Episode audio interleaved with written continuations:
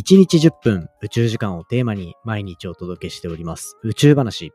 今回はアメリカ版はやぶさプロジェクト。オシリスレックスが小惑星から持って帰ってきたサンプルから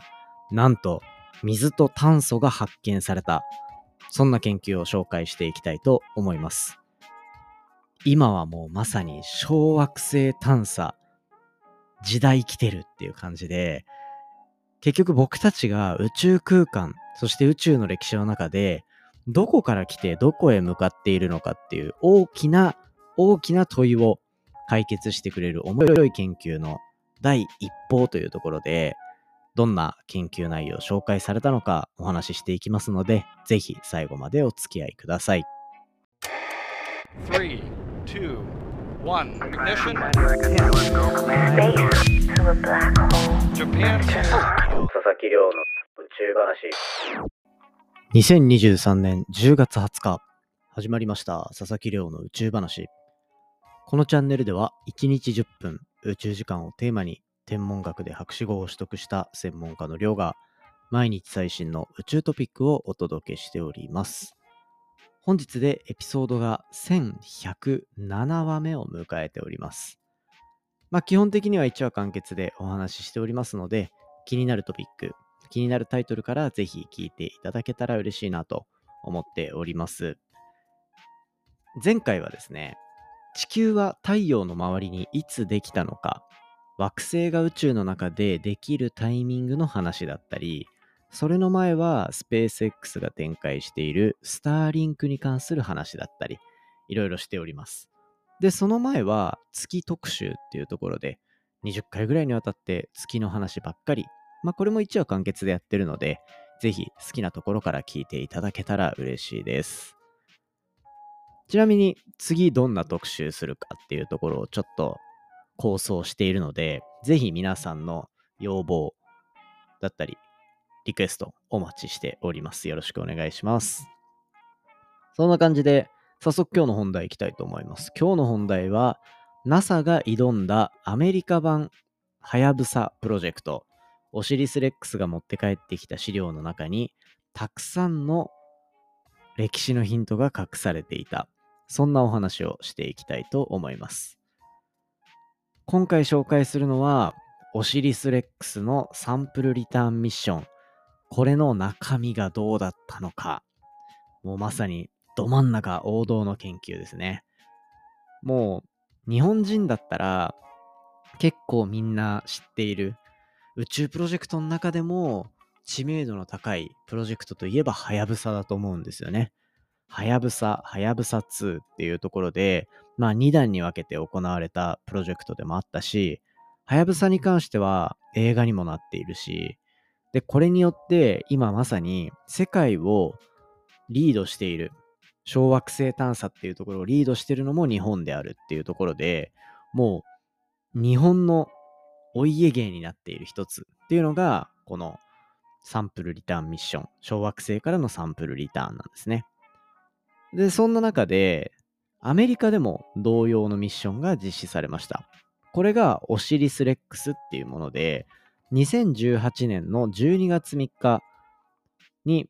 アメリカが打ち上げたこう小惑星探査機オシリス・レックスが小惑星ベンヌにたどり着いたと。で、これ2016年の9月に打ち上げられたものから約2年ちょっと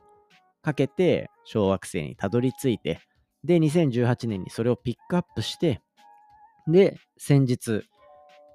地球にそのサンプルを帰還させることに成功した。9月の24日ですね、2023年の。っていうような流れで、まさに今、世界中で最も注目されている宇宙系の研究の一つというのが、このオシリス・レックスになります。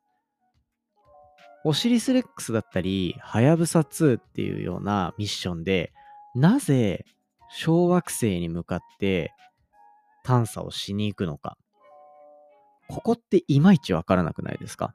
わざわざ宇宙に行って、何も住んでるわけではない星に行って、物を持って帰ってくることがどんな意味があるのか。これは実は太陽系の歴史を探るっていう昨日やった研究と比較的似ていたりするんですよね。なぜか。地球上にもしっかりとこう地地面があって地下にほもほぐ地下を掘っていけば すごい噛みましたね。地下を掘っていくことでどんどんどんどんいろんな例えば地層が見えたりだとか過去の地球でどんなことが起きたかっていうところの理解は深められます。その一方で太陽系ができてそしてその環境の中で生まれた地球の中に当時の痕跡がどれだけ残っているかでいうと結構残ってないんですよね。なぜなら地球っていうのは、まあ、溶岩とかマントルって呼ばれるものがあったりしてあとは昔はもっと表面がドロドロに溶けていてマグマオーシャンなるものがあったっていうところが、まあ、報告されていたりするんですよね。そうすると実際に当時40何億年前に太陽系が作られたタイミングの当時のピュアな情報っていうのはドロドロに溶けてしまって他のものと混ざってしまって観測しきれない地球上では。そういう状態になっています。じゃあ地球は無理なんだ。どっかに探しに行くことできんのかなって言って行く先っていうのが小惑星なんですよね。小惑星は、まあそのままこう宇宙空間を浮遊しているっていう状態が想定されているので、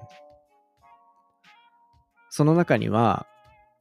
マントルみたいな、マグマでドロドロに溶けちゃうみたいなこともなく、で、なぜならあれって重力によってパワーがグーってなってたり、外からの衝突によってエネルギーが加わって、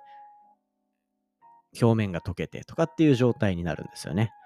なので、小惑星はそんな十分な重力もなければ、まあ、もしぶつかっていたとしたら違う形になってるしっていうところで、太陽系が形成された当初の、今からはもう想像しできないぐらい昔の、そんな情報を掴んでいると思われていて、それに対して、じゃあ、太陽系っていうのは作られた時どんな状態だったのかを研究するために向かっていると。で、宇宙の研究っていうのは、僕たち生命がどういうふうな宇宙空間の営みの中で生まれて、そして宇宙が進化していく、太陽系が進化していく中で、どういうところに向かっているのか、そういった大目的に対してアプローチできるのが宇宙の研究の特徴になってます。その特徴を生かすというか、そこを研究していくまさに宇宙の研究ど真ん中みたいなところがこの小惑星探査プロジェクトになってます。そんな中で、まあ、例えば日本がリードしていたところで言うと、オシリス、あ、オシリスレックスじゃないや、はやぶさ2ですね。はやぶさ2。そしてはやぶさっていうところで、はやぶさ2特にピックアップしていくと、まあ、目的地はリュウグウっていう天体でした。で、そのリュウグウっていう天体は、まあ、水だったり有機物、まあ、炭素みたいなところを含んでいる岩石でできた小惑星だっていうところが予想されて、まあ、水の発見だったり、もろもろを期待して打ち上げられた。まあ、それによって最終的には、タンパク質が発見されて、もう太陽系が生まれたタイミングから、実は生命が育っていくための種っていうのがあったんじゃないか。そして地球上にはそういうのが固まってできたり、あとは宇宙空間からタンパク質が運ばれてきて生命が生まれたんじゃないか。そんな議論がどんどんどんどんなされていっていて、ここ半年ぐらいは、まさにはやぶさ2の残した研究によって世界中がおおおって期待に満ちた状態だったんですね。まあそんなはやぶさ2が向かったリュウグウとまあ、比較的性質が似ているっていうところで、オシリス・レックスが向かったのは小惑星ベンヌと呼ばれる天体です。このベンヌ、まあ基本的にはやっぱハヤブサ、ハヤブサ2が言ったリュウグウとか、そういったところに近い性質を持っているんですけど、ベンヌは B 型小惑星と呼ばれるもので、血液型じゃないですよ。血液型 A とか O とかがあるわけではなくて、確か A、B、C とかっていうふうに羅列があって、で、B 型小惑星っていうのは、このどういう順番でつけたのかわかんないんですけど、広い意味で C 型小惑星の一種であると。で、はやぶさ2は C 型小惑星に類似する天体であるっていうところ、C 型小惑星だったのかな？っていうところになっていて、なので、基本的には似た性質を持っているこのベンヌとはやぶさ2っていう研究が行われていたと。で、それで今回 NASA が発表した資料によるとですね、なんとこのオシリスレックスが持って帰ってきたベンヌのサンプルから炭素、そして水の証拠が見つかったというような、そういう発表がありました。すごいですね。もう、逆にこれをもう論文ではなくて、NASA のリリースで出してしまうっていうところが、やっぱり期待してるのがもっと先にあるっていうところなんだと思うんですよ。どういうことかっていうと、もう、もともと、リュウグウが行って、とか、水の痕跡だったり、炭素だったりっていうのは、まあ見つかるだろうなと思っていて、それがちゃんと達成されたよっていうのを、あえて論文発表っていう形ではないようなので、で、これによって、これが、もうなんか、そんなカジュアルに出してくるんだっていうのが個人的な感想でしたね。まあ、水、炭素があって、じゃあここに対してあとはアミノ酸とかが存在するのか、タンパク質系の情報ですね。だったり、どんな鉱物が含まれてるのか。そんなところがどんどん研究されていって、きっと、ベンヌでしか見つかんなかった特徴はこれで、はやぶさ2で見つかった特徴と共通するのはこれでっていうような研究がこれからどんどん出てくるんじゃないかなっていうのが期待できる。そんな場所になってます。で、まだまだこれ、研究途中段階です。だって9月の24日だから、今から1ヶ月ぐらい前ですよ。1ヶ月前ぐらいに持って帰ってきたものが、10月の10日あたりとかで確か出てるんですよね。このリリースが確かそのぐらいのタイミングだったので、っていうぐらい、11か、11に公開されているっていうところで、まあ、早いですよね。僕なんて博士論文書くために3年間ずっと研究してたりするっていうところがあるんだから、そのスピード感も本当に脱帽レベルだよなと思うんですよ。で、今回、オシリスレックスが持って帰ってきたリュウグウのサンプル、リュウグウじゃないや、えっと、ベンヌ。ベンヌのサンプルの量っていうのが、だいたい 250g ぐらいあるって言われてるんですよね。250g。どう思いました？みんな。そんだけかって思った人いません？これ、超やばいぐらい持って帰ってこれてるんですよ。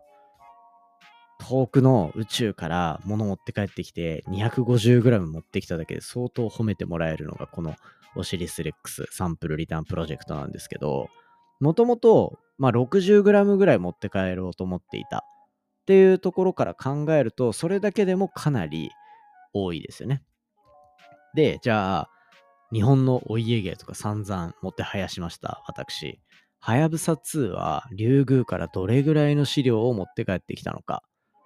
このサンプルリターンの量は、なんと、4、5.4g ですね。5.4g。え？っていう。はやぶさ2は 5.4g。オシリスレックスは 250g です。もう桁違いのだいたいこれだから4倍、5倍ぐらい ?50 倍か。50倍ぐらい持って帰ってきてると思ったらすごいですよね。40倍から50倍の量を持って帰ってきているというところで、で、このサンプルがどんどんどんどん世界中の協力機関にこう受け渡されていくんですよ。ベンヌから持って帰ってきた物質っていうのは日本にも供給されて、これベンヌの資料のだいたい1%。あの、0.5%だ。ベンヌの0.5%だから、250g の0.5%だから、1%が 2.5g で、その半分だから 1.25g か。まあでも、はやぶさ2、5g、5.4g だけだから、もうほぼね そう、結構もらえるなって感じしますよね。で、その分、JAXA のこう、リュウグウから取ったミッションでのサンプルっていうのの1%、5.4g の1%だからほんのちょっとですよね。これが NASA に渡されるっていうところで、まあ、こういう国際研究、国際的な協力関係のある研究では、サンプルリターンしたら、これぐらいあげるよ、これぐらいあげるよっていうのは決まっていて、あとは、まあ、いろんな研究プロジェクトとかに分配されて、ここからゴリゴリゴリゴリ研究が進んでいくっていう感じですね。楽しみですね。これしかも、小惑星の研究って、実は地球に落ちてきてる隕石との比較とかもできるんですよ。結局隕石とかも地球外から飛んできた宇宙を浮遊してる天体たちが落ちてきているっていうところだから、まあ、比較対象としてはいいんですよね。ただ、こう、サンプルリターンと大きく違う点は、地球の地表に衝突しているから、こう、汚染と呼ばれる状態になるんですよ。